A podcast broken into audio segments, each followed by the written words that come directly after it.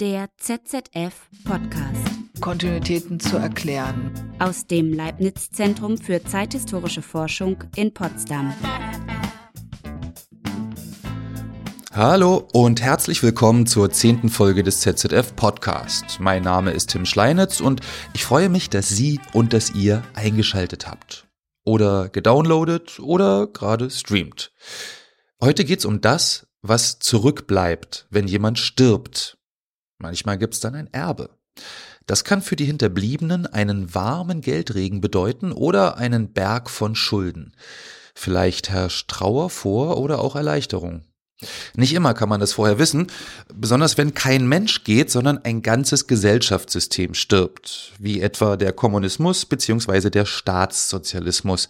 Und um dessen Erbe soll es heute gehen.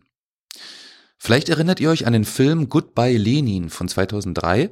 Der spielt in der Nachwendezeit und Daniel Brühls Charakter spielt darin seiner bettlägerigen Mutter vor, dass die DDR eben noch nicht untergegangen sei. Dazu fischt er unter anderem leere Spreewaldgurkengläser aus dem Müll, wäscht sie aus und füllt sie dann mit Westware, denn in den Monaten nach dem Mauerfall sind viele ostdeutsche Produkte erstmal aus den Kaufhallen verschwunden. Gerade hierzulande wird das Erbe der DDR und damit des Staatssozialismus oft mit solchen Alltagsgegenständen verknüpft oder, vor allem in den letzten Jahren wieder vermehrt, mit dem Erfolg von rechtsradikaler Politik und Kultur in Ostdeutschland. Aber die Gründe für gesellschaftliche Umbrüche sind komplex, genau wie die Folgen. Die lassen sich kaum auf einen Moment festnageln. Das zeigte zuletzt etwa das Konzept der langen Wende von ForscherInnen aus dem ZZF. Sie haben die sogenannte Wendezeit aus Ostperspektive erzählt und einen weiten Zeithorizont gewählt. Von den 1980ern bis in die 2000er Jahre. Eine solche Perspektive wird derzeit auch eingenommen von einer weiteren Forschungsgruppe oder besser gesagt einem Netzwerk mit dem Namen Legacies of Communism, Erbe des Kommunismus. Räumlich geht es dabei vor allen Dingen um den postsowjetischen Raum und um das östliche Europa. Zeitlich geht es von der Perestroika bis in die 2000er Jahre etwa. In diesem Podcast werden wir gleich über drei Länder sprechen. Die Ukraine, die Russische Föderation und Ungarn. Bevor wir aber im Gespräch mit drei Forscherinnen in die inhaltlichen Details gehen, wollte ich erstmal wissen, was es mit diesem Netzwerk eigentlich auf sich hat. Das habe ich den Projektleiter gefragt, der sich hier erstmal selber vorstellt. Ja, mein Name ist Jan-Klaas Behrens. Ich arbeite hier am Leibniz Zentrum für zeithistorische Forschung und leite das Projekt Legacies of Communism und unterrichte osteuropäische Geschichte an der Europa-Universität äh, Viadrina in Frankfurt an der Oder und ähm, ja, arbeite neben der Geschichte äh, des Postkommunismus auch zur Geschichte der Gewalt und äh, habe früher mal zum Stalinismus gearbeitet.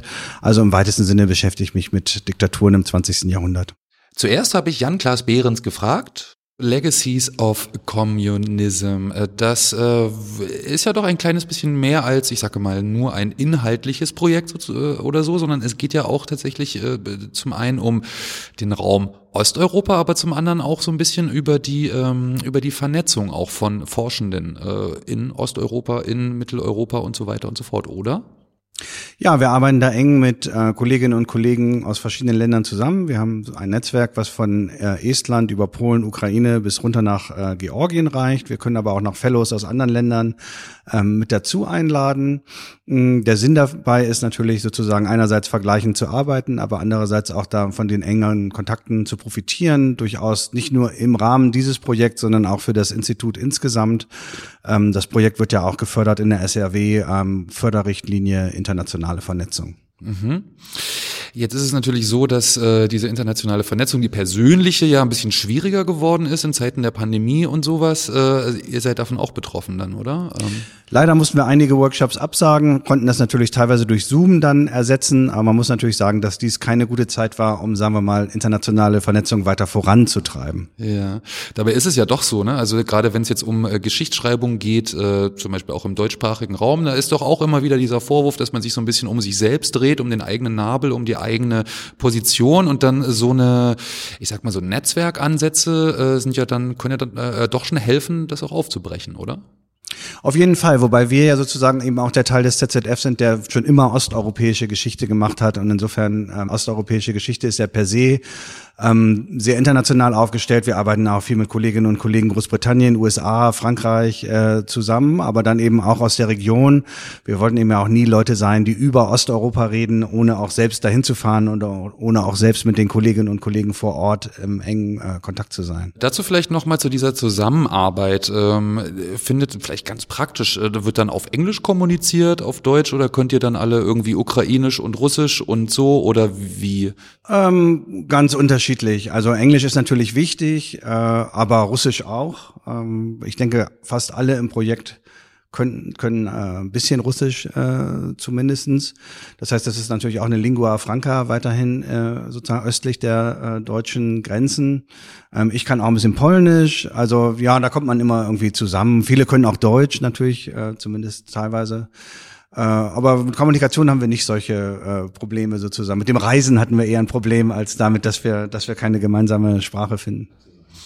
Was ja auch noch so ein bisschen äh, anders oder neuer ist oder so, ist ja auch dieser Zeitrahmen, in dem das Ganze betrachtet wird. Ne? Also die, äh, die Forschenden schauen sich ja dann nicht nur an äh, einen bestimmten Zeitpunkt des Umbruchs, in Deutschland eben 89, 90 oder dann eben 91, 92 für die Sowjetunion oder sowas, sondern es sind ja auch durchaus längere Zeiträume.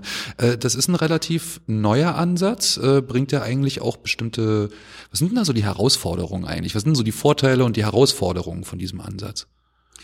Ja, die Idee ist ja zu sagen, das steckt ja auch in diesem Legacies-Begriff, dass das Erbe der kommunistischen Herrschaft, auch der Spätsozialismus eben die 90er, auch dann vielleicht noch die 2000er Jahre stärker beeinflusst hat, als man das ursprünglich vermutet hat. Und dass deswegen auch sozusagen diese ähm, demokratietheoretischen Erwartungen, die man da mal an den Wandel herangetragen hat, vielleicht ein bisschen verfrüht waren äh, und dass man feststellt, sozusagen, das Erbe der Diktatur wiegt vielleicht doch schwerer, als man zeitgenössisch zunächst mal angenommen hat. Und um das sozusagen abzubilden, auch in der Forschung, Forschung muss man ja erstmal verstehen, wo kamen diese Gesellschaften her. Das heißt, wie haben die auch funktioniert im Spätsozialismus, um dann sozusagen den nächsten Schritt zu gehen, ähm, was hat sich davon erhalten im Postkommunismus, was hat sich verändert. Und unser Ansatz ist eben auf die Eliten zu schauen, zu fragen, ähm, welche Eliten konnten sich sozusagen Anführungszeichen retten in die neue Zeit, wie haben die es auch geschafft, ihre Netzwerke zu konsolidieren? Und welche wurden eben vielleicht aber auch abgelöst, welche neuen Eliten entstehen in diesen Gesellschaften? Und dann im nächsten Schritt zu fragen sozusagen, was bedeutet es dann für diese Gesellschaften? Was haben diese Eliten eigentlich für Projekte? Ähm, ne, ist Demokratisierung überhaupt deren Projekt oder haben die ganz andere Interessen? Ähm, und was bedeutet das dann letztendlich für das gesellschaftliche Zusammenleben? Das bedeutet als Historikerin, Historiker dann natürlich auch, dass man ähm, nicht mehr für die 1990er Jahre in den Parteiarchiven weiterarbeiten kann, sondern dass man nach anderen Quellen suchen muss, dass man Interviews machen muss, dass man vielleicht auch Internetquellen äh, zunehmend heranzieht, ähm, dass man Medienquellen stärker heranzieht um eben über diese 1990er Jahre zu schreiben, über die man halt nichts mehr im, im Parteiarchiv findet. Mhm. Vielleicht äh, nochmal eine, eine letzte Frage. Du hast es schon gesagt, materielle Gegebenheiten. Äh, wie wird denn so ein Netzwerk denn dann eigentlich finanziert? Ist das dann irgendwie, äh, kommt das aus einer Forschungsförderung vom, keine Ahnung, deutschen äh, Bildungsministerium oder so? Oder äh, sind das irgendwie Drittmittel oder so? Oder wie? Dies wird von der Leibniz-Gemeinschaft finanziert auf der SAW-Schiene. Ähm, das heißt ganz konkret, dass die Leute, mit denen wir zusammenarbeiten, ähm, im postsowjetischen Raum Osteuropa eben Fellowships bekommen am ZZF und dass wir auch Postdocs finanzieren in den dementsprechenden Ländern, ähm, während wir eben ja hier am ZZF auch eine äh, volle Wissenschaftlerstelle haben und zwei Doktorandenstellen, so dass sozusagen eben dieses Netzwerk gewisserweise seinen Mittelpunkt hier in Potsdam hat und die anderen äh, kreisen dann mit mehr oder weniger Abstand um uns herum. Und äh, das, die Idee ist aber natürlich, sozusagen, dass auch die äh, Kolleginnen und Kollegen in Osteuropa sich dann untereinander vernetzen. Das heißt, die brauchen natürlich auch nicht immer Potsdam, um miteinander zu reden, äh, sondern auch die äh, Esten und Ukrainer oder Ungarn und Polen ähm, sollen natürlich auch selbstständig miteinander ähm, kooperieren, so dass es sozusagen am Ende natürlich so ein bisschen unübersichtlicheres, aber dafür vielleicht umso interessanteres Geflecht ergibt. Fellowships sind übrigens eine Art Forschungsstipendien. Die beinhalten hier auch den Besuch am ZZF und die Nutzung der Infrastruktur vor Ort. Ich finde es ja gut, wenn Forschungsprojekte über Grenzen hinweg funktionieren, auch wenn die Pandemiesituation das seit letztem Jahr ganz schön schwer macht. Denn es ist auch wichtig, mal über den nationalen Tellerrand hinwegzuschauen. Auch wenn das oft durch Sprachbarrieren nicht immer leicht ist, aber die Erfahrung zeigt, Austausch und Dialog sind oft eine Bereicherung. Geschichtsschreibung kann eben kein Werk von nur einer oder einem Universalgelehrten sein. Klar also, dass die Themen meiner drei weiteren Gäste sehr unterschiedlich sind. Und auch die stellen sich hier selbst vor, wie gewohnt, äh, also die Gäste, nicht die Themen. Genau, mein Name ist Corinna Kurkorolev. Ähm, ich bin seit zweieinhalb Jahren als wissenschaftliche Mitarbeiterin am ZZF. Ähm, ich wohne seit zehn Jahren in Berlin. Davor habe ich in Moskau gelebt. Ich bin promovierte Osteuropa-Historikerin, habe mich mit vielen Themen der russischen und sowjetischen Geschichte im 20. Jahrhundert beschäftigt und ähm, mein Thema in diesem Projekt Legacies ist die Geschichte der russischen und sowjetischen Museen in der Perestroika und der Zeit danach. Äh, mein Name ist Katerina Czerny. Ähm, ich komme aus der Ukraine, wohne in Deutschland schon seit sieben Jahren. Ich habe in der Ukraine und in Deutschland studiert. Ich habe Geschichte und Politik studiert. Hier am ZZF äh, promoviere ich gerade mit meinem Projekt über die Transformation des ukrainischen Fußballs und dessen Eliten nach dem Zerfall der Sowjetunion. Mein Name ist Maren Franke. Ähm, ich bin Doktorandin im Legacies-Projekt, habe äh, in Berlin studiert Geschichte und äh, während meines gesamten Studiums war schon immer das Interesse für Ungarn da, weshalb ich jetzt auch mich hier mit ähm, einem Projekt zur äh, ja, Elitenbildung, Elitensozialisation in einem ungarischen ähm, Studentenprojekt sozusagen beschäftige, aus dem dann als bekanntestes Beispiel der Fidesz, aber auch andere politische Parteien hervorgegangen sind. Uh, das sind ja wirklich ganz schön unterschiedliche Themen. Wie passen die denn eigentlich unter einen Hut? Das habe ich die drei zuerst gefragt im kleinen Seminarraum des ZZF. Vielleicht fangen wir mal an mit diesem, das sind alles sehr unterschiedliche Themen jetzt. Also wir haben äh, sowjetische Museen, russische und sowjetische Museen. Wir haben Fußball in der Ukraine und wir haben ja Elitenbildung, vieles in Ungarn. Ähm, wie wie wird das denn eigentlich alles zusammengebunden in diesem Projekt? Das klingt jetzt alles erstmal sehr unterschiedlich. Ich habe sehr unterschiedliche Bilder zu diesen Themen im Kopf. Da werden wir auch nochmal drauf einkommen. Aber wie, wie passt das denn alles unter dieses, ja, unter ein Dach eigentlich? Was sind die verbindenden Elemente? Ja, vielleicht fange fang ich mal an.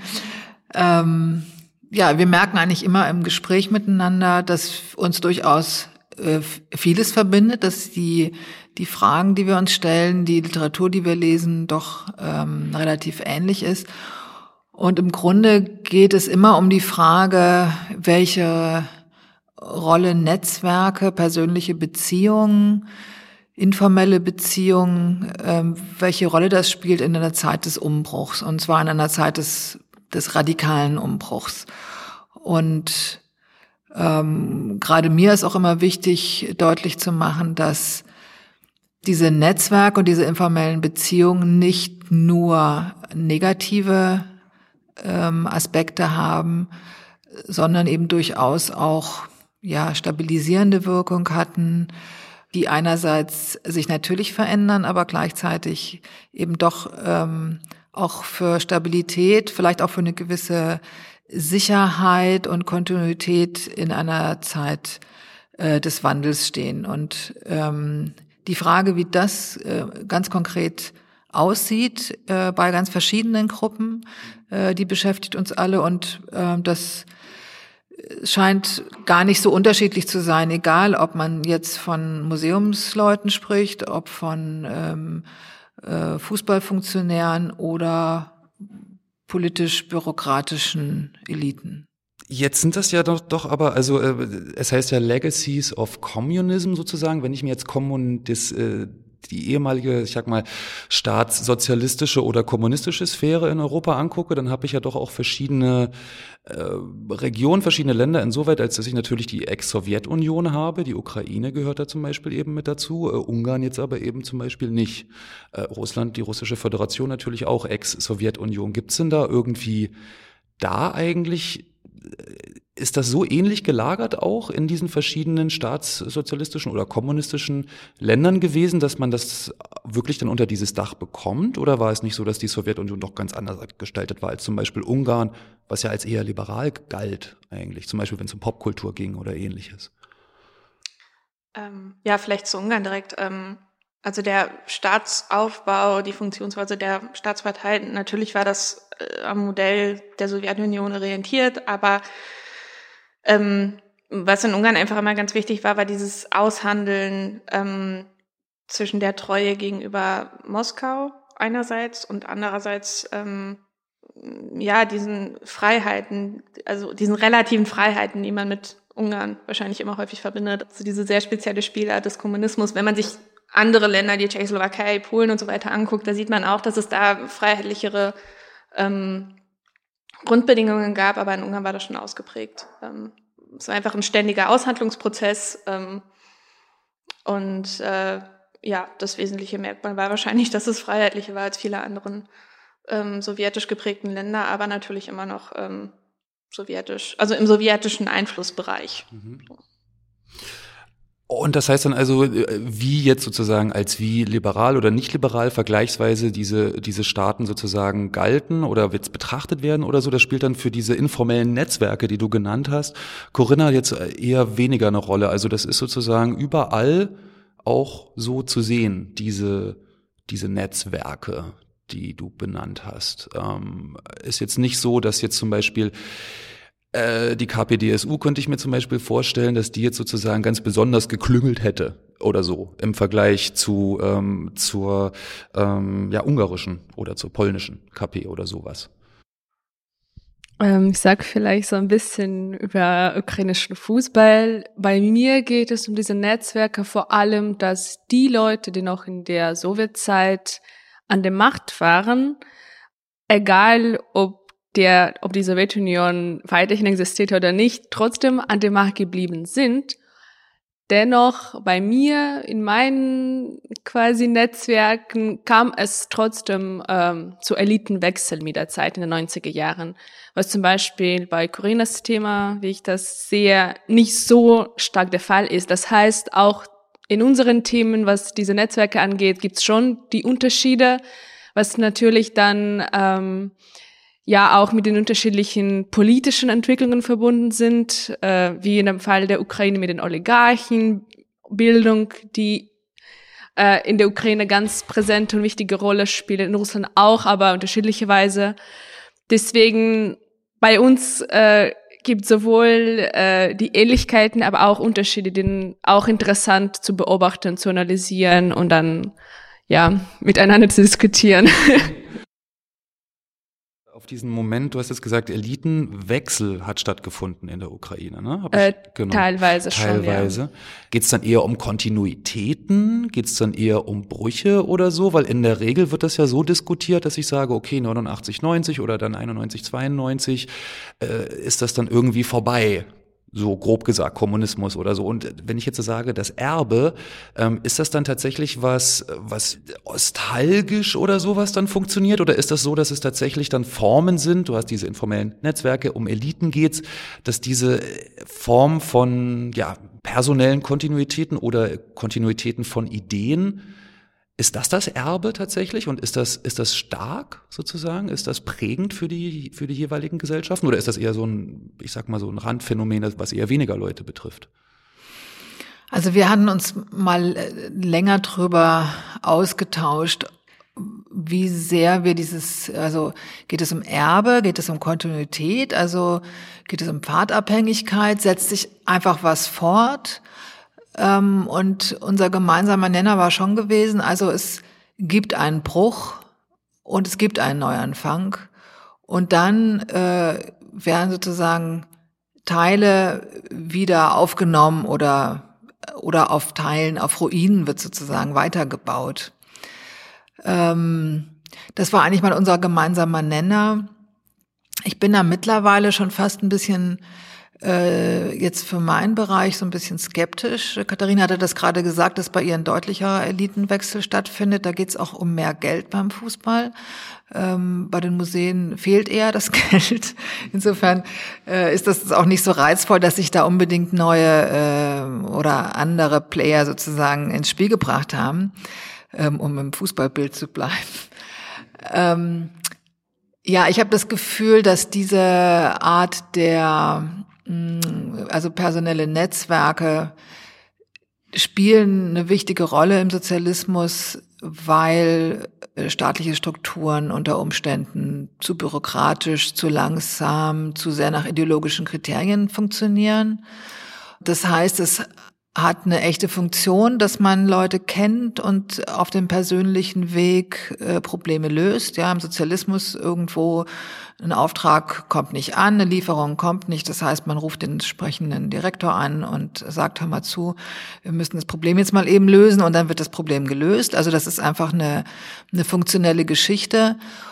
Und ich glaube gar nicht, dass in der Umbruchszeit es in dieser Hinsicht zu einem Bruch kommt, sondern vielleicht im Gegenteil sich das sogar eher noch verstärkt, weil wenn die Strukturen dann ganz zusammenbrechen, braucht man ja umso mehr Leute, denen man vertrauen kann, Leute, mit denen man sozusagen von Angesicht zu Angesicht oder von Telefonhörer zu Telefonhörer äh, ein Problem lösen kann. Und Vertrauen spielt dabei eine ganz große Rolle.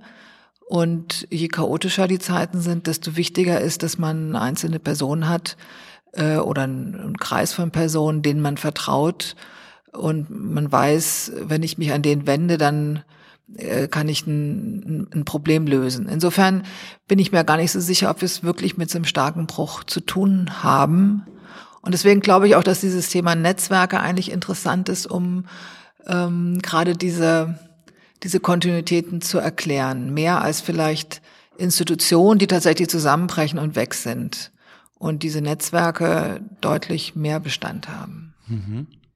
Jetzt klingt das ja irgendwie so für mich, okay, ich denke dann gleich an Vitamin B, das ist ja auch sprichwörtlich in dem, äh, wo ich jetzt, okay, ich bin geboren in der DDR zum Beispiel, ich war zwei Jahre alt, als das Ganze dann zu Ende war, mehr oder weniger, so, also zu Ende war es ja anscheinend nicht, denn ich glaube, dort gibt es auch bestimmte Erben vielleicht, aber was ich so mitbekommen habe, auch Vitamin B, sowohl von Leuten, die jetzt aus dem Westen als auch aus dem Osten da sozusagen kamen, spielt ja auch irgendwie nicht nur im Kommunismus eine Rolle, oder? Allerdings. Also weil das, was du beschreibst, das, das kenne ich gerade auch irgendwie so ein bisschen aus meiner aus meiner Arbeit, also freischaffender Journalist, Podcast-Mensch, Historiker irgendwie. Es kommt schon darauf an, wen man kennt, wenn man jetzt ein Problem lösen will, sozusagen. Äh, ist das jetzt irgendwie speziell kommunistisch oder staatssozialistisch diese diese Netzwerke oder? Also ich würde ganz stark dafür plädieren dass, plädieren, dass es eben nicht nur ein sozialistisches oder kommunistisches Phänomen ist. Und äh, es ist vielleicht auch eine Wahrnehmung von außen, dass man denkt, ach, äh, bei denen äh, war das alles Vitamin B und bei uns geht das nur nach äh, Recht und Gesetz. Äh, äh ich denke, das ist gar nicht so. Vielleicht kommt da auch ein, ein, ein Teil der Enttäuschung. Ähm, sozusagen die Erwartung, dass im Sozialismus äh, muss man Beziehungen haben und jetzt gibt es eine neue Welt, eine andere Ordnung und da kann ich dann tatsächlich äh, vielleicht einen Aufstieg machen entsprechend meiner Leistung und dann funktioniert das gar nicht, weil wieder die Beziehungen eine Rolle spielen. Ähm, ja, das mag sein, dass das äh, sozusagen eine, auch eine Art von, ja, wie soll ich sagen, eine eine, auch eine Kontinuität ist das eben im Denken und, und dann deswegen auch eine Enttäuschung, dass das eben sich trotzdem fortsetzt, dass die Beziehungen eine Rolle spielen. Ich glaube, dafür ist es auch ganz schön, sich dann ähm, also diese Netzwerke auch noch in den 90ern und 2000ern anzugucken, dass man eben sieht, es ist gar nicht so spezifisch sozialistisch oder postsozialistisch. Und wenn man jetzt einfach mal diesen Begriff postsozialistisch weglässt, dann oder auch sozialistisch schon weglässt, dann sieht man, dass es äh, ja, dass es eigentlich recht ähnliche Prozesse waren. Also dass ungarische Studenten ähnlich Kontakt halten wie Studenten in Westdeutschland oder Westeuropa und ähm, auch später noch davon profitieren, um, ja, in allen möglichen Richtungen, ähm, wenn es dann darum geht, äh, in den Beruf einzusteigen, Dinge weiter voranzubringen. Ähm, dazu braucht man nicht nur Wurzeln im Sozialismus, das geht auch so. ja. Ich glaube, ich kann kurz ergänzen, was ich mir so denke aus meinem Thema. Es geht vor allem um Vertrauen, weil so viele Dinge quasi gefährlich oder odios sind. Da muss man Vertrauen haben. Das heißt, sehr oft werden die Leute angestellt, nicht weil sie die Besten sind, sondern weil wir können diesen Leuten vertrauen. Und das auch ähm, einer der Gründe, warum so viele Entwicklungen eigentlich nicht möglich sind, weil da muss man die neuen Leuten ähm, quasi einladen, anstellen. Sie werden aber nicht angestellt. Man bleibt unter sich und das ist auch eine der ja diesen großen kommunistischen so Legacies, die aber weiterhin existieren dann. Also Vertrauen dann in dem Sinne, äh, du meinst, okay, es ist irgendwie gefährlich, man braucht Leute, denen man vertrauen kann. Da geht's jetzt um, äh, ich sag mal, das Manövrieren innerhalb des politischen Rahmens. Also wenn jetzt, ich denke jetzt an Geheimpolizei oder ähnliches, dass man dort irgendwie Probleme bekommt oder wo, welche Art von Vertrauen? Es geht um da? diese Patronage-Netzwerke. Es gibt so diese große Patronen, wie auch immer in verschiedenen Bereichen, der aber und er, und er leitet diese Netzwerke unter sich und kommuniziert mit diesen Leuten. Und ich glaube, das existiert weiterhin in den postsozialistischen Ländern in der Form, dass die Leute können sich auch ändern, aber die Formen dieser Kooperation bleiben weiterhin. Das heißt nicht, dass es die gleichen Leute äh, aus den 80er Jahren immer noch an der Macht sind, nicht unbedingt, aber diese Formen bestehen weiterhin. Und ich glaube, das ist dieses äh, Legacy. Also vielleicht nochmal kurz zu dem Vertrauen, ähm, weil ich glaube, dass das ganz wichtig ist, und zwar nicht nur, weil es darum geht, irgendwelche ähm, ja, irgendwelche gefährlichen Situationen angesichts des Geheimdienstes zu überbrücken, weil ich mir das bei mir angucke, also bei meinem Projekt mit diesen ungarischen Studenten oder spezialisierten Studentenwohnheimen, ähm, das waren kleine Gruppen von damals 30, 40 Leuten, die sich zusammengesetzt haben, weil sie sich für ein bestimmtes Thema interessiert haben.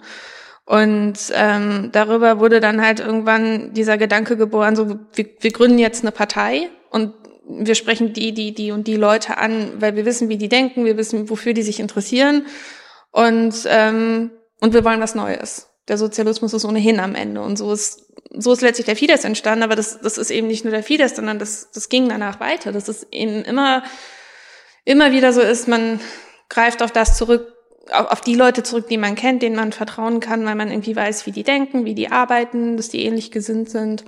Ähm, also es geht da letztlich nicht nur um Vermeiden von Risiko, sondern auch um, ja, um so einen gewissen Fortschritt, weil man einfach darauf zählen kann, diese Leute werden das voranbringen, was wir uns hier vorstellen. So. Wenn ich jetzt denke, okay, es gibt äh, da eine Menge Studierende oder Studenten, waren das dann auch meistens männliche Leute oder äh, nur mal so nebenbei? Ähm, also sowohl als auch, also es war Hälfte Hälfte, aber die Leute, die öffentlich aufgetreten sind, waren eher männlich. Also selbst wenn es 50-50 war. Okay, okay, also äh, okay, ich habe jetzt so eine Studentinnen da sozusagen, die sagen, ich will was, wir wollen was anderes machen, wir bilden so eine Art Netzwerk und so. Okay, das, äh, das leuchtet mir ein, wenn ich jetzt sage, es ist irgendwie ein spezielles Erbe auch des Kommunismus. Heißt das dann eigentlich auch, dass dann die Leute letztlich auch diese Art von Netzwerken also ähm, ähnlich benutzt haben wie die Leute, ähm, gegen die sie eigentlich opponiert haben? Also dass ich dann sagen kann, okay, es gibt jetzt irgendwie ein Patronagennetzwerk zum Beispiel im äh, Staat, im ungarischen Staat oder sowas. Und eigentlich ist der Fidesz genau dasselbe dann in Grün. Also wo, wie ist dann da dieses Erbe oder ist dieses Erbe im Fall der Fidesz dann eher so, dass man das ablehnt sozusagen? Ist das, ist das auch irgendwie ein kommunistisches Erbe oder so, dass ich sage, ich bin erstmal gegen den Kommunismus, und es geht dann gar nicht so sehr um die Form, sondern auch um den Inhalt. Also wir haben jetzt über die Form von Netzwerken ein bisschen gesprochen und meine Frage zielt jetzt auch so ein bisschen auf diesen, auf diesen Inhalt, was man vertritt sozusagen. Also welche Ideen weitergegeben genau, wurden sozusagen. Genau. Ja, das ist ja im Prinzip die Grundfrage, warum, warum ist der Fidesz von dieser absolut liberalen Partei dahin gekommen, wo er jetzt ist, eben nicht grün, um jetzt mal bei dem Bild zu bleiben, sondern eher das absolute Gegenteil von grün. Ähm, ja, also ich glaube, der Fidesz ähm, spekulativ würde ich jetzt mal nicht sagen, dass sie sich besonders gerne als Erbe des Kommunismus, sondern eher Erbe des Antikommunismus bezeichnen würden. Das war immer so die einende Idee. Also wenn der Fidesz und das Umfeld sich auf eines einigen konnten, dann Antikommunismus. Ähm, und das wurde dann häufig als Liberalismus benannt und ähm, wie sich das dann alles verschoben hat, welche Einstellung man zum Liberalismus, zur Demokratie, zu Pluralismus hat, das beim Fidesz, ja, ich würde sagen, das ist eine Geschichte für sich. Ähm, aber diese, ähm, diese Wohnheime, diese Fachkollegien, also wörtlich übersetzt heißt das Fachkollegium, ähm, die sind nach wie vor so ähm, basisdemokratisch organisiert. Pluralismus spielt eine wahnsinnig wichtige Rolle, Debattenkultur ähm, und auch, dass die ähm, also es wird immer wieder gesagt, die Institution Fachkollegium an sich ist unpolitisch fördert, aber diesen diese politische Diskussion jeder kann hier letztlich wählen und denken, was er will. Aber es geht darum, das auszudiskutieren und das kritisch zu reflektieren. Also insofern hat sich bei dieser Institution auf jeden Fall was fortgesetzt. Aber ob das wiederum kommunistisch ist oder nicht, ob das jetzt das sozialistische Erbe ist, würde ich jetzt mal nicht sagen, weil, ähm, weil es sich eben schon im Sozialismus als dieses vielleicht nicht direkt Antiprojekt gebildet hat, aber halt schon so ein bisschen quer lag zu dem, was die Staatspartei von oben durchsetzen wollte im Bildungssystem und das von unten kam. Aber es ist zumindest zeitlich gesehen. Zeitlich gesehen gibt es eine Kontinuität in den Sozialismus, klar. Ja, okay. Vielleicht um mal auf diesen, auf diesen Punkt zu kommen, du hast schon gesagt, okay, Fidesz wurde von so einer eher liberalen Partei sozusagen dann zu der, ja, kann man eigentlich sagen, rechtsaußen, rechtsnationalistischen Partei, könnte ich jetzt mal so, also je nach politischem Standpunkt. Ja. Kann man, glaube ich, schon sagen, ohne sich zu weit aus dem Fenster zu lehnen. Wenn ich jetzt, ähm, wenn, wenn ich jetzt äh, zum Beispiel auch an, ähm, an Fußball oder an Museen in Russland, Fußball in der Ukraine denke, dann ist mir zuerst eingefallen, der Maidan zum Beispiel und wie die Rolle der Ultras dort teilweise waren oder von Fußballfans. Das ist aber nicht das, was du erforscht, oder, ähm, Katharina? Nee. Äh, nein, vor allem bei mir geht's ähm, auch zeitlich. Ich gehe eher Anfang 2000er, also ich gehe nicht so wirklich nach hinten. Und ich, bei mir stehen wirklich die Eliten im Fokus und nicht die Fans. Ähm, deswegen, das ist schon was anderes. Aber ich glaube, Maidan und die Fans haben schon gezeigt, dass Fußball eine wichtige Rolle spielt für die Gesellschaft. Deswegen, ich nehme Fußball als Fallbeispiel, was es schon eine soziale und gesellschaftliche Relevanz hat. Wobei im Vergleich zu Deutschland und England muss man schon sagen, dass Fußball ähm, ist kein so Massensport Sport in dem Sinne, dass es wirklich die Leute regelmäßig ins Stadion gehen und ukrainische Fußballliga sich anschauen. Es ist leider nicht der Fall. Ähm, aber wenn ich dann äh, meine Periode nehme, die 90er und Anfang 2000er, es war immer noch die Zeit, wo Fußball immer noch ähm, ja für die Öffentlichkeit ähm, wichtigere Rolle spielte und deswegen die Oligarchen und die wichtigsten Leute in dem Land wollten Fußball als eine von ihren quasi Machtsphären in den Händen haben. Weil jetzt, was wir sehen, es gibt so viele Fußballverbände, die pleite gegangen sind, weil äh, die Leute, die früher das quasi als äh, ja wichtig, als vorteilhaft äh, gedacht haben, das nicht mehr den Sinn sehen, das weiterhin zu finanzieren, weil es eben den Sinn verloren hat. Das gibt auch so ein bisschen dann ähm, Bezug, wie es war in 90er Jahren, was haben wir jetzt? Und das auch so in diese 30 Jahren ähm, dieser Transformation so, so sozusagen geht äh, ja hoch und runter, das ist nicht so ein äh, so ein mhm. Weg.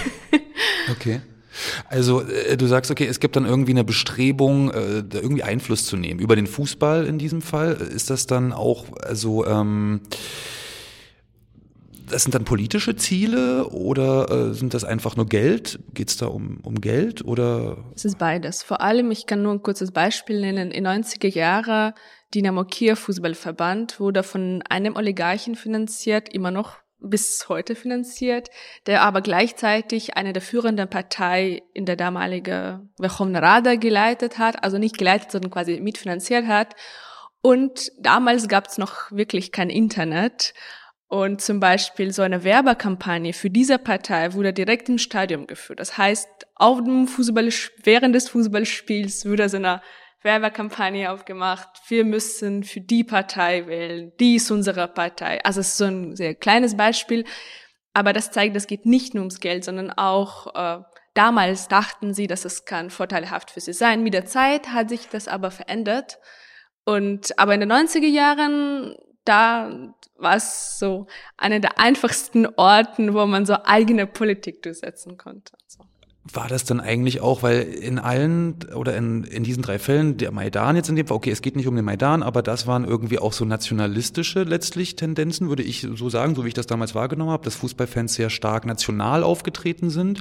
Ähm, äh, jetzt die Fidesz tritt auch sehr national auf. Äh, ist das bei den Museen, äh, bei der Geschichtspolitik dann irgendwie auch so in Russland, beziehungsweise dort in der russischen Föderation, dass da so diese nationale Komponente so eine Rolle spielt?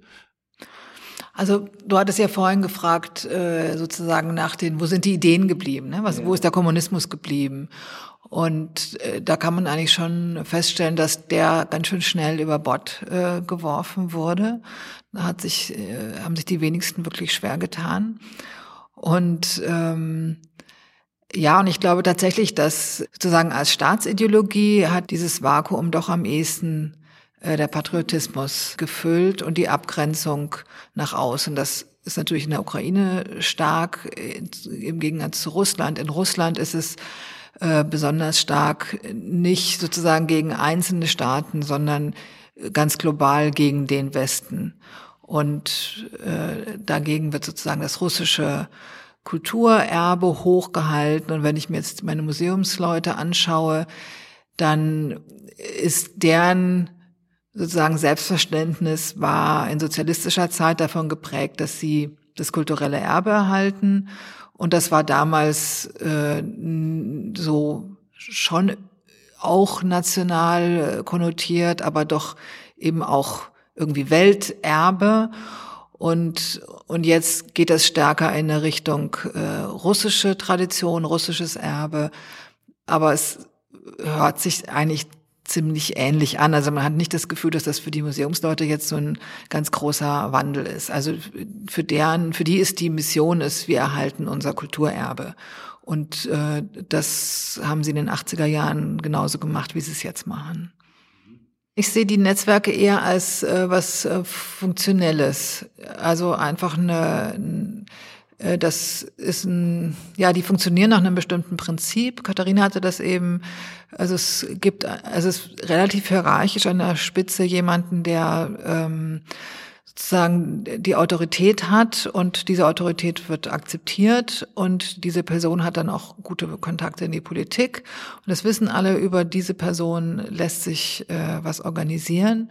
Und das ist zunächst mal, würde ich sagen, ganz und gar ideologiefrei hat also zunächst mal nichts. Es kann sozialistisch sein oder nationalistisch oder kapitalistisch, ähm, was auch immer. Das ist also sozusagen letztlich relativ ideenfrei, würde ich behaupten.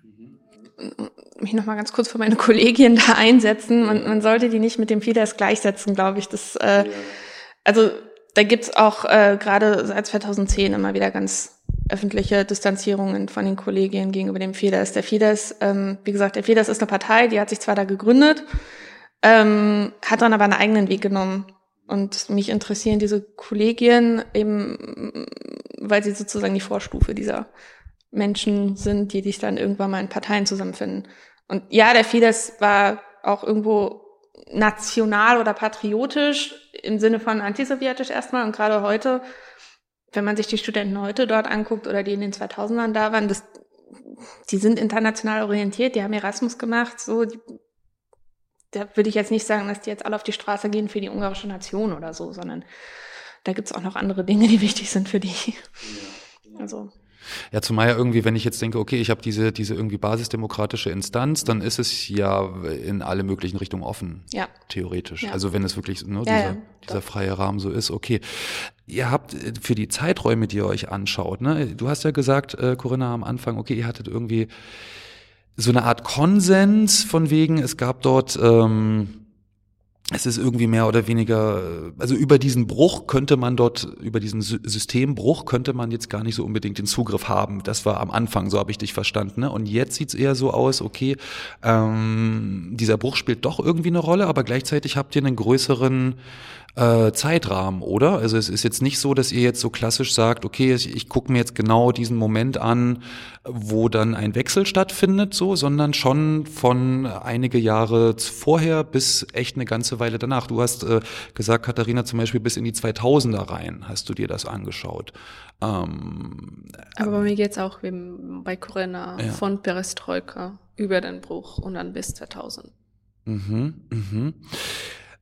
Ist das ein ganz neuer Ansatz sozusagen? Wurde das vorher schon gemacht? Gibt es dazu eigentlich schon äh, viele Sachen mit diesem Ansatz? Also ähm, oder ist das so, dass ihr sagt, okay, das ist doch relativ neu und irgendwie auch, ich sag mal, fruchtbar als äh, als Zeitrahmen, um vielleicht bestimmte Sachen besser zu sehen, um andere Sachen nicht so überzubetonen? Oder was macht dieser dieser Zeitrahmen eigentlich?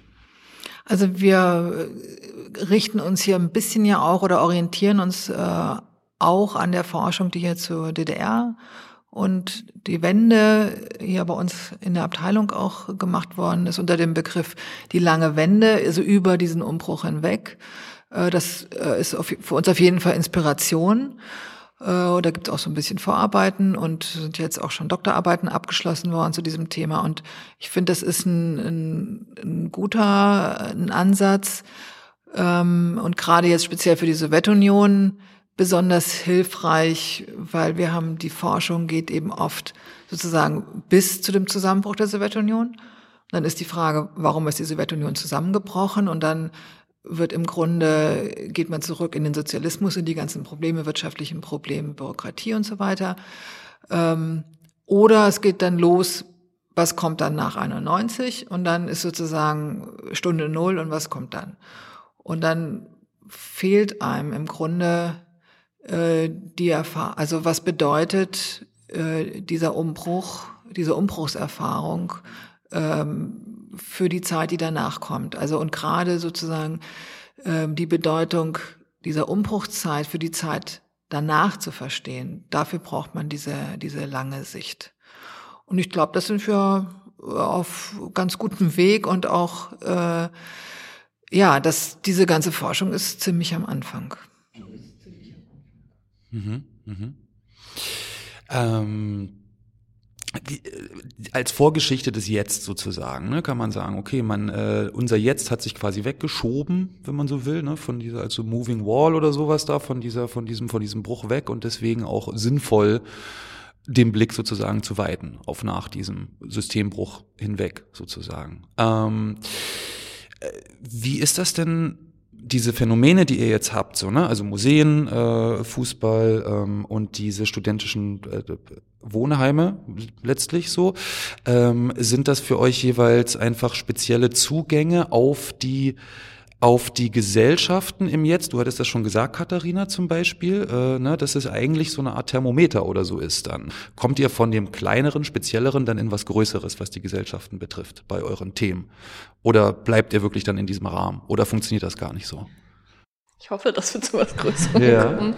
Ähm, äh, ach Gott, ja, gute Frage. Also ich weiß nicht, ob man jetzt bei diesen Kollegien zum Beispiel, ob man da jetzt äh, so schnell auf die gesamte ungarische Gesellschaft schließen könnte keine Ahnung, aber was mich interessiert hat, waren einfach, äh, es fing an mit Jugendbewegungen, mit ähm, studentischen Bewegungen und wie die eigentlich diesen Umbruch erlebt haben und ähm, wie die auch diesen, ich nenne es jetzt einfach mal diesen zweiten Umbruch von 2010, wie die den erlebt haben, wie die damit umgegangen sind. Ähm, äh, 2010 als, äh, als Orban, ähm, genau, als Orban das zweite Mal, also mit das, also der Beginn dieser Zweidrittelmehrheit sozusagen 2010 ähm, mit dem Umbau von, ja, von allen möglichen demokratischen Errungenschaften in Ungarn seit 1990. Also so, und dann, da glaube ich schon, dass das diese Kolleginnen letztlich Aussagekraft haben für das, was auch junge Menschen ähm, bewegt, weil es letztlich um diese Ideen oder Werte geht, um demokratische Werte, die da weitergegeben werden. Und da, ja, denke ich schon, oder vielleicht auch so ein bisschen so eine Hoffnung, dass das für die Gesellschaft steht, dass sich da noch was ändert. Wie ist das mit Fußball? Ja, es wäre dann für mich die wichtigste dann Aufgabe zu zeigen, inwiefern in so einem konkreten Bereich kann man diese größere Themen zeigen, die aber für Fußball möglich sind, weil Fußball, und es ist natürlich dann ähm, länderspezifisch ist, aber im Fall der Ukraine, man kann schon sagen, dass Fußball erschließt schon viele größere Themen, wirtschaftliche, politische Themen, die dann normalerweise in der Forschung über die Ukraine dann vor allem auf diese politischen Eliten ausschließlich konzentriert ist. Wobei im Fußball wir sehen schon, inwiefern, dass diese unterschiedlichen Akteure dann zusammen sind, zusammenarbeiten, kooperieren und auch ähm, ja, das gesamte System ähm, zeigen, wie dieses System funktioniert in diesem Land. Aber am Beispiel des Fußballs, was ähm, wahrscheinlich äh, dann für einen oder anderen interessanter wird zu lesen, als nur über die unterschiedliche politische Parteien der Ukraine, die niemand kennt oder so. Aber durch so ein Thema, was man eigentlich generell ein Interesse hat, vielleicht kann man dann ein bisschen mehr erzählen über das Land generell. Und es wäre Schön, wenn es klappt. also sozusagen auch jetzt äh, im Prozess des Schreibens sozusagen. Ne? Wenn ich jetzt, ich höre jetzt raus, du interessierst dich auch für Fußball tatsächlich sehr oder für Sport sozusagen, dass dann auch die, die Forschende sozusagen über dieses Eigeninteresse dann auch es schafft, lebendiger vielleicht auch zu schreiben. Weil ich glaube zum Beispiel. Sport kann man schon, also ich glaube Sport ist als Thema generell wird sehr oft viel vereinfacht. Es geht um Sportergebnisse, es geht um Leute, die Sport machen, aber im Prinzip Sport als Teil des Lebens kann auch über so vielen Dingen ähm, so quasi ein Playground geben, ähm, damit zu beschäftigen, zu arbeiten und ja, und ich hoffe, dass es mehr Forschung dazu gibt, was Sport. ja, du bist daher schon, schon dran, wie wir hier gehört haben. Ähm, Corinna, bei den Museen ist das jetzt, äh, hängt das dann eher mit dem, für das Bildungsbürgertum, sage ich mal, für das Neue dann irgendwie, spielt das eher eine Rolle? Oder das wirkt ja eigentlich dann auch nach außen hin, oder? Es kommen ja BesucherInnen in die Museen und dort wird was. Ja, also in, es gab in Russland, wie ja bei uns auch, ein einen großen Museumsboom. Es gab zwischendurch gab es zwar auch mal einen Einbruch der Besucherzahlen, aber letztlich doch ein, äh, eher ein Boom und ein großes Interesse. Und auch äh, die russischen Museen haben eine sehr viel größere Vielfalt, als man sich das äh, hier vielleicht so vorstellt. Äh, es gibt unglaublich viele Museen, es gibt auch neue Museen, es gibt auch äh, ähm, man kann darüber staunen. Also es gibt auch ein neues Gulag-Museum und auch ein neues jüdisches Museum in Moskau. Ähm, aber es gibt eben auch ganz fürchterliche, ähm, so fast schon so so so äh, Disney Unterhaltungsshows zum großen Sieg, also so ähm, mehr so Entertainment ähm, Geschichtsshows oder sowas. Also das Feld ist ganz ganz groß. Die Museumsleute selbst, die mich am meisten interessieren, sind schon so ein Beispiel, wohin sich die äh, sowjetische Intelligenz ja äh, entwickelt hat. Es hat schon was mit äh, diesem äh, der der sowjetischen Version des Bildungsbürgers äh, zu tun, die in Russland traditionell äh, Gesellschaft tragen. Und das interessiert mich schon sehr, was eigentlich aus dieser Intelligenz, dieser sowjetischen Intelligenz die ja, wie gesagt, sehr prägend war, was aus der in der Umbruchszeit wurde. Das ist schon ein Punkt, der mich interessiert. Ähm, aber ähnlich äh, wie beim Fußball ist es auch einfach ein Feld, das kann man von ganz verschiedenen Seiten ansehen. Es ist eine Institution, es ist eine staatliche Institution, die sich verändert. Das kann man sich anschauen. Man hat äh, ein bestimmtes, äh, bestimmte Menschen mit einem bestimmten Bildungshintergrund, das ist interessant. Aber auch das, was in den Museen äh, tatsächlich passiert. Was wird da gezeigt? Äh, für wen wird es gezeigt? Ähm, wie wird jetzt diese wettische Geschichte dort ausgestellt? Welche Themen äh, sind schwierig? Ähm, also das, äh, es ist eher das Problem, sich da auf bestimmte Aspekte dann tatsächlich zu konzentrieren, um das nicht zu sehr auszuweiten. Also das ist, äh, wird dann letztlich mal ein Problem sein. Okay. okay, also könnte ich jetzt sozusagen also sagen, okay, Erbe des Ko Erbe oder Erben des Kommunismus. Wir haben jetzt gesprochen über formale Fragen, eigentlich der ich sag mal, inoffiziellen Organisierung über Netzwerke äh, von Leuten, die ja denen vertraut wird. Wir haben aber auch inhaltliche Fragen, also sei es das Erbe zum Beispiel von einem bestimmten Antikommunismus in der Partei oder sei es ähm, äh, ein äh, wirtschaftliches Interesse, was zum Beispiel weiterhin besteht und so der Kommunismus selbst als Erbe oder Teile dieses, dieses Kommunismus oder auch äh, Teile dieses westlichen Feindbildes sozusagen. Du hattest schon gesagt, gegen den Westen, in Russland allgemein irgendwie oder irgendwie gegen die liberale Demokratie teilweise in Ungarn oder sowas. Also ist dieser, dieser Systemkonflikt, ähm, ist das eigentlich auch eine Erbe? So, äh, ist, ist das in diesem Erbe enthalten noch? Naja, ich würde sagen, also sozusagen das Denken des Kalten Krieges, das würdest du ja vielleicht damit ja, meinen, genau. was du sagst. Also was ähm, spüren wir heute ein Erbe des, des Kalten Krieges im, im Denken? Dann würde ich sagen, ganz klar ja, und zwar hier wie dort. Ähm, das ist schon eher eine Entwicklung. Also das ist auch ein bisschen unser Problem, dass wir uns mit einer historischen Periode äh, beschäftigen und immer wieder auf das wirklich unmittelbare Jetzt sozusagen zurückgeworfen sind. Und ähm, das ist auch also ein Problem, was ich ganz, ganz stark spüre. Wenn ich jetzt über Russland rede, dann rede ich über äh, 2021 und 20 Jahre ähm, Regierungszeit äh, Wladimir Putin. Aber die Zeit, die ich untersuche, ähm, liegt 30 Jahre zurück und umfasst die Zeit eines Umbruchs mit Gorbatschow und Jelzin. Und äh, das, was wir jetzt quasi im Kopf haben von Russland, ist das, äh, was nach 20 Jahren Regierung Putin daraus geworden ist. Aber in den 90er Jahren sah die Situation noch ganz anders aus. Ne, also wenn wir jetzt von, äh, vom Erbe des Kalten Kriegs reden, dann wird das jetzt komischerweise wieder äh, extrem spürbar. Und das war in den 90er Jahren mal äh, gefühlt nicht mehr da. Ja, ich nicke die ganze Zeit kräftig, weil ähm, du sagtest gerade, die liberale Demokratie und so weiter, das ist ja, das ist was, was Orban gesagt hat. So und äh, Orban hat aber auch 1988, 89 ganz stark dafür gestritten, dass man jetzt äh, wieder nach Europa will, dass man zurück nach Europa will, dass man zu Europa sowieso schon immer gehört hat und jetzt halt wegen der Sowjetunion in einem ganz anderen Machtbereich zwangsweise verortet, verordnet wäre, verortet wäre. Und ähm, ja, und dann gab's 20, 30 Jahre, in denen Ungarn immer als, ähm, 20 Jahre, in denen Ungarn immer als, äh, als absolutes Vorbild für diese Länder der Region hochgehalten wurde. Ähm, Im Sinne von Verwestlichung oder EU-Integration und ja, und dann tritt Orban 2010 wieder auf und äh, erklärt Ungarn 2014 zur liberalen Demokratie. Also das, das kommt jetzt wieder, aber auch nur in bestimmten Bereichen. Also wenn man sich anguckt, wie viele gerade junge Leute heute 2020, 2021 auf die Straße gehen für ähm, ja letztlich für die EU, für Europa, dann ähm, frage ich mich schon, inwiefern das jemals weg war, dieses proeuropäische oder inwiefern dieses, wenn man sich dann wiederum Orban anguckt, dieses anti-westliche auch jemals weg war.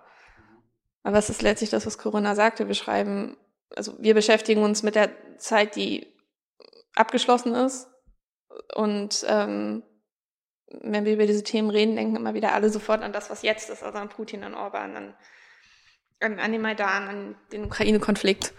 Und letztlich ist unser Fokus aber so auf den 10, 20 Jahren davor. Ja.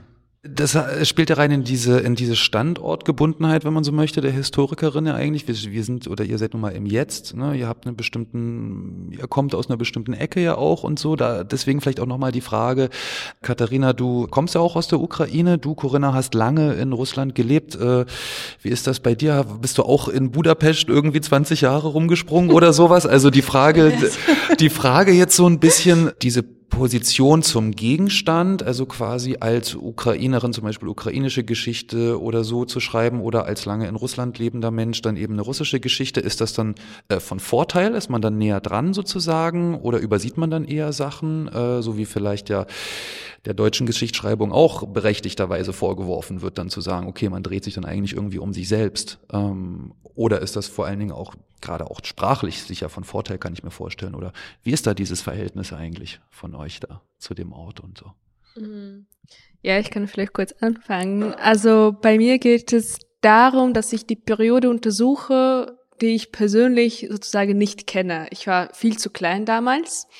Deswegen, für mich ist es eher so ein Gegenstand, der auch für mich irgendwie nicht so nahe liegt, wer so scheinen könnte.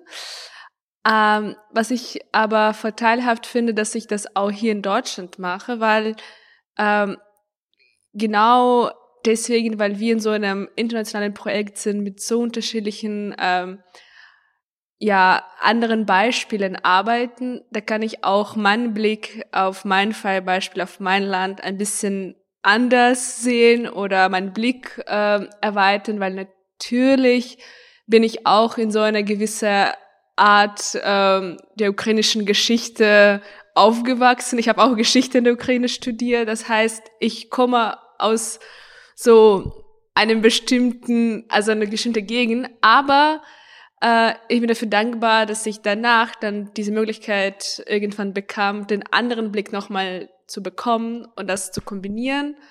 Äh, wobei manchmal ähm, Ja, es ist, aber was ich denke, für viele Themen muss man, und das hilft mir schon sehr, dass ich auch aus einer Familie komme, wo Fußball immer eine wichtige Rolle spielte. Das heißt, viele Themen, die ich jetzt analysiere, ich bin mit diesen Themen aufgewachsen. Das heißt, ich habe jetzt die Zeit bekommen, sie nochmal zu analysieren, nicht mal neu zu lernen, sondern was ich schon vorher irgendwie kannte, das nochmal ähm, ja nicht alles etwas, was schon immer da war, sondern etwas, was existierte. Und jetzt habe ich die Chance, ähm, ja, unter den äh, neuen Brillen zu sehen. Und deswegen, ich finde das äh, interessante Erfahrung auf jeden Fall für mich und vorteilhafte hoffentlich. Ja, das natürlich spielt das eine Rolle. Also ohne die die Expertise, äh, ohne die die Sprachkenntnisse, ohne die landeskundliche Erfahrung äh, kann man sowas gar nicht machen. Sonst hat man einfach nur eine Schablone, eine deutsche Schablone, die man da anwendet. Also ich glaube, dass wir, dass wir alle drei diese interkulturelle Erfahrung haben, diesen Positionswechsel. Ähm, das ist man ständig, wenn man, wenn man dort ist, muss man eine bestimmte Position erklären, äh, vermitteln, verstehen. Und wenn man hier ist, auch wieder. Also wir bewegen uns immer zwischen diesen beiden Polen und, und Katharina ja noch zwischen mehr Polen, ja mit dem ukrainisch, äh, russisch, äh, englischsprachigen unserem Projekt Deutsch, in welcher Sprache schreiben, ja, also allein die sozusagen die auch dieses ständige Hin- und Herwechseln zwischen den Sprachen, was bedeutet ein Begriff? Also wir haben immer damit zu tun und ähm, ja, insofern glaube ich, äh, haben wir beste Voraussetzungen, um diese Sachen so äh, mit äh, aus unterschiedlichen Perspektiven zu betrachten. Ich glaube, ohne diese persönliche Erfahrung mit Ungarn wäre ich letztlich auch gar nicht so heiß auf dieses Thema. also ähm, ich habe vor zehn Jahren mal beschlossen, Ungarisch zu lernen. Damals haben mich alle mit großen Augen angeguckt und ich dachte, ja, ich mache das jetzt einfach. Und ähm, dann habe ich da Erasmus gemacht, ähm, 2013, 14 und 2014 wurde er gewählt, da wurde Orban wieder gewählt. Und ich habe damals noch nicht so viel von diesem Wahlkampf verstanden, ähm, nicht die Wahlplakate, die da drum hingen, geschweige denn Orbans Kampfreden. Aber ähm, es war einfach total spannend, da zu sein und zu sehen, was passiert. Und ähm, ich glaube, was dann auch noch dazu kommt, ähm, ist, dass meine Mutter in den 80ern in Ungarn studiert hat und deswegen Ungarn irgendwie immer präsent war. So, also das war immer, ja, natürlich kann man Ungarisch lernen, man kann da ja auch studieren.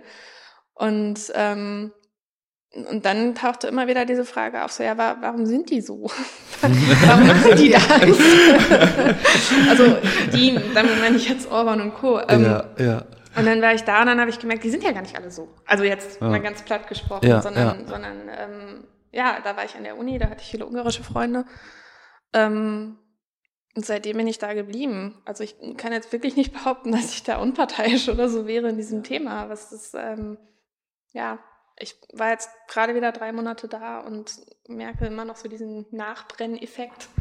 Dass ich jetzt wieder voll dabei bin. Okay. So, muss man ein bisschen aufpassen, dass ich die Untersuchungszeit ja. nicht zu sehr an 2021 ranziehe. Aber ja, ja es ja. ist so, ähm, ich, ich glaube, ja, ohne diese persönliche Erfahrung wäre, glaube ich, zumindest bei mir auch nicht die Bereitschaft da, mich da so reinzuwühlen. Und ähm, ja.